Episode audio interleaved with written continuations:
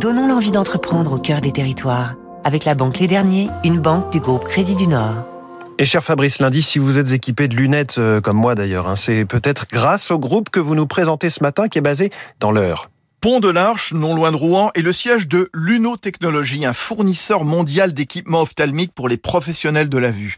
L'entreprise a été créée par le docteur Marc Abitbol qui avait déjà fondé Visionix, l'un des fleurons du groupe normand. Vous connaissez ces appareils de diagnostic où on colle le menton et le front chez l'ophtalmo pour tester la vue. Luno, ce sont aussi des machines pour découper les verres chez l'opticien.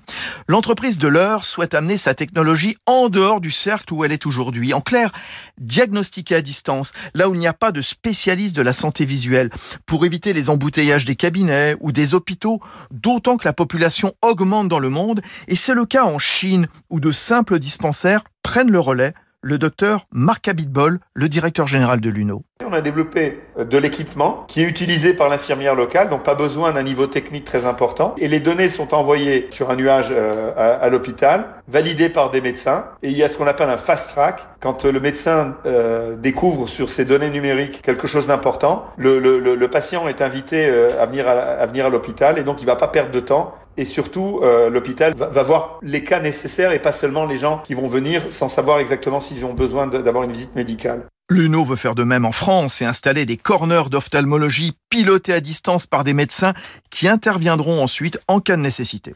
C'était Territoire d'excellence sur Radio Classique.